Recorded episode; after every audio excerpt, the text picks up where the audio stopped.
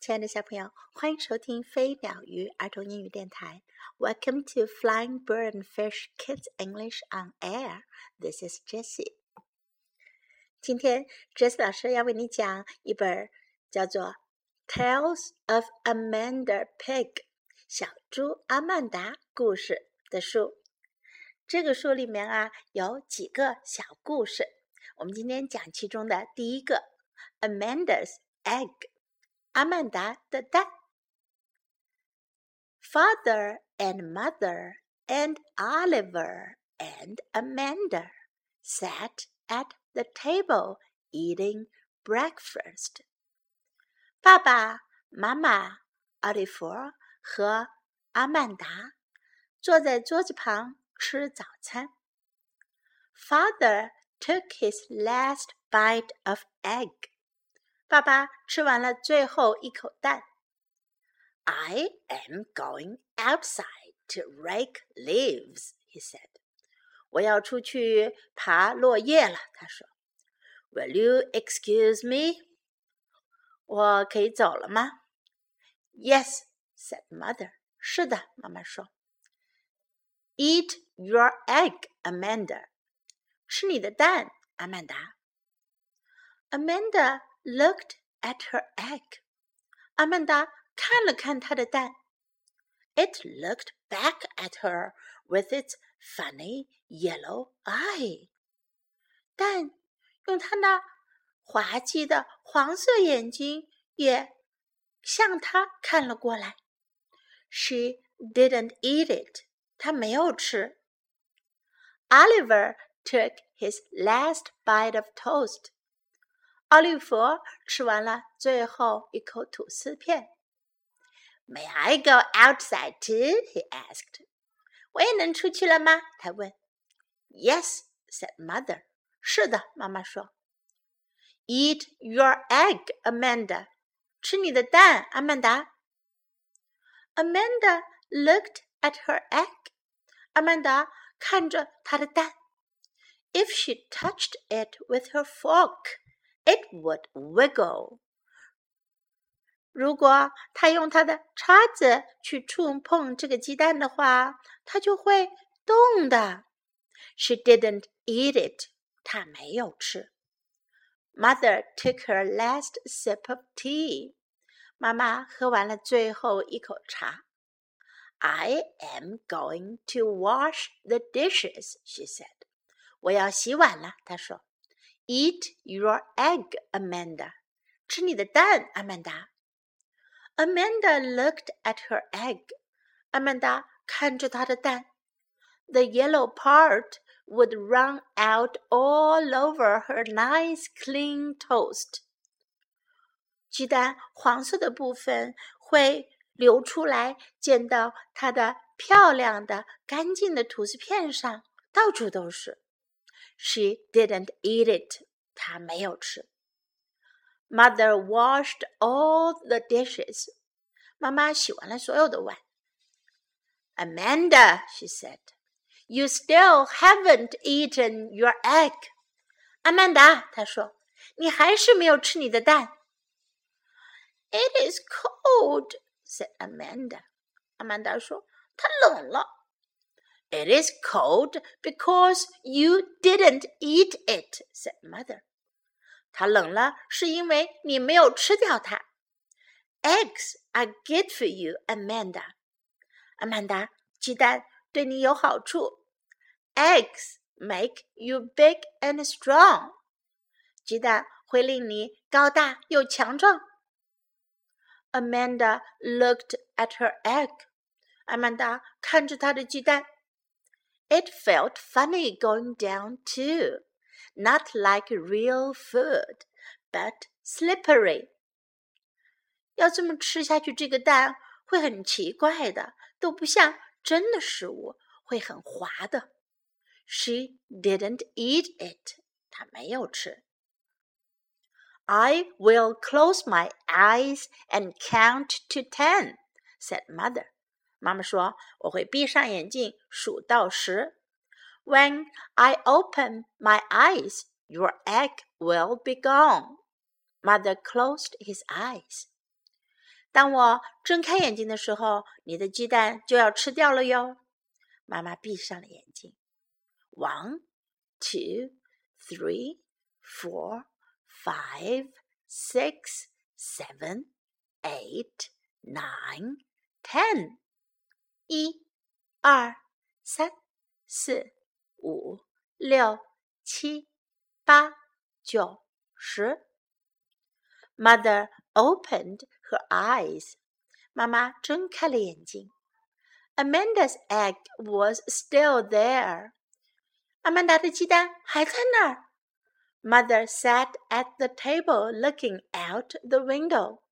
妈妈坐在桌子旁边，看到窗子外面去。Amanda sat at the table looking at her egg. 阿曼达坐在桌子旁，看着她的蛋。Oh, there's father," said mother. 妈妈说：“哦，爸爸在哪儿？”He is raking leaves. 他在爬落叶呢。And Oliver is helping him. 奥利弗在帮他忙呢。Amanda looked at her egg. 阿曼达还看着她的蛋。 They are raking the leaves into a big pile," said mother. 妈妈说他们在把树叶都爬成一大堆呢。Now they're jumping into the pile and covering each other with leaves. 现在他们都跳到落叶堆里，把自己都用树叶盖了起来。I'm all done," said Amanda. 阿曼达说道：“我都吃完了。” What? said mother. 什么？妈妈说。Look at my plate, said Amanda. 看我的盘子，阿曼达说。I don't see your egg, said mother. 我没看见你的蛋呀，妈妈说。Did you throw it on the floor? 你把它扔到地板上去了吗？No, said Amanda. 没有，阿曼达说。Did you put it in your pocket? 你把它放到你的口袋里了吗 ？no, said Amanda. 没有，阿曼达说。Then you must have thrown it out the window for the birds to eat. 那你一定是把它丢到窗户外面去，让小鸟吃了。No, said Amanda. 没有，阿曼达说。I ate it. 我吃掉了。You wouldn't do that, said Mother. 妈妈说：“你不会那么做的。” I did," said Amanda. 我是这么做的呀，阿曼达说。May I go outside now? 我现在可以出去了吗？Yes, said Mother. 是的，妈妈说。小朋友，在这个故事当中，小猪阿曼达开始的时候不肯吃鸡蛋，可是后来他为什么那么快就吃掉了呢？你们猜到原因了吗？Now time to learn some English. I'm going outside. 我要出去了。I'm going outside. I'm going outside. Outside 外面。Will you excuse me? 我可以走开了吗？这句话原来的意思是你能原谅我吗？一般用在呃大家都在一起的时候，你自己要先离开，就可以说 Will you excuse me？连起来说 Will you excuse me？Will you excuse me？Eat your egg，吃你的蛋。Eat your egg，Eat your egg。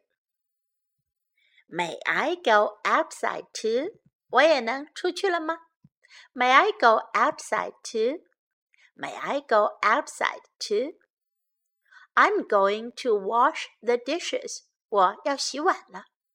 I'm going to wash the dishes. I'm going to wash the dishes. You still haven't eaten your egg. 你还没吃掉你的蛋呢。You still haven't eaten your egg. You still haven't eaten your egg. It is cold. 它冷了。It is cold. It is cold. It is cold. Eggs are good for you. 鸡蛋对你有好处。Eggs are good for you. Eggs are good for you. Eggs make you big and strong. 鸡蛋让你高大又强壮。Big and strong. Big 是大，strong 强壮。Eggs make you big and strong. Eggs make you big and strong. I will close my eyes and count to ten. 我会闭上眼睛数到十。Count to ten 就是从一数到十的意思。I will close my eyes and count to ten. Oliver is helping him. 奥利弗在帮他呢。Oliver is helping him. Oliver is helping him. I'm all done. 我都吃完了，我都弄完了，我都做完了，就可以用这句话：I'm all done. I'm all done. Look at my plate. 看我的盘子。Look at my plate. Plate 是盘子。Look at my plate. I don't see your egg. 我没看到你的蛋。I don't see your egg. I don't see your egg. I ate it. 我吃掉了。I ate it. I ate it. I ate it. 最后，我们再来听一遍这个故事的英文版本。Amanda's egg. Father and mother and Oliver and Amanda sat at the table eating breakfast. Father took his last bite of egg. I am going outside to rake leaves, he said. Will you excuse me? Yes, said Mother. Eat your egg, Amanda. Amanda looked at her egg. It looked back at her with its funny yellow eye. She didn't eat it. Oliver took his last bite of toast. May I go outside too? he asked. Yes, said Mother. Eat your egg, Amanda. Amanda looked at her egg. If she touched it with her fork, it would wiggle. She didn't eat it. Mother took her last sip of tea. I am going to wash the dishes, she said. Eat your egg, Amanda. Amanda looked at her egg. The yellow part would run out all over her nice clean toast. She didn't eat it. Mother washed all the dishes. Amanda, she said, you still haven't eaten your egg. It is cold, said Amanda. It is cold because you didn't eat it, said Mother. Eggs are good for you, Amanda. Eggs make you big and strong.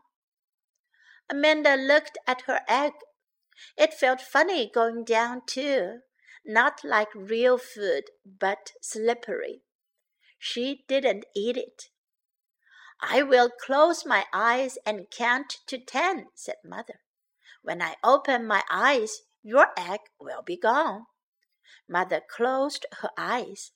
One, two, three, four, five, six, seven, eight, nine, ten.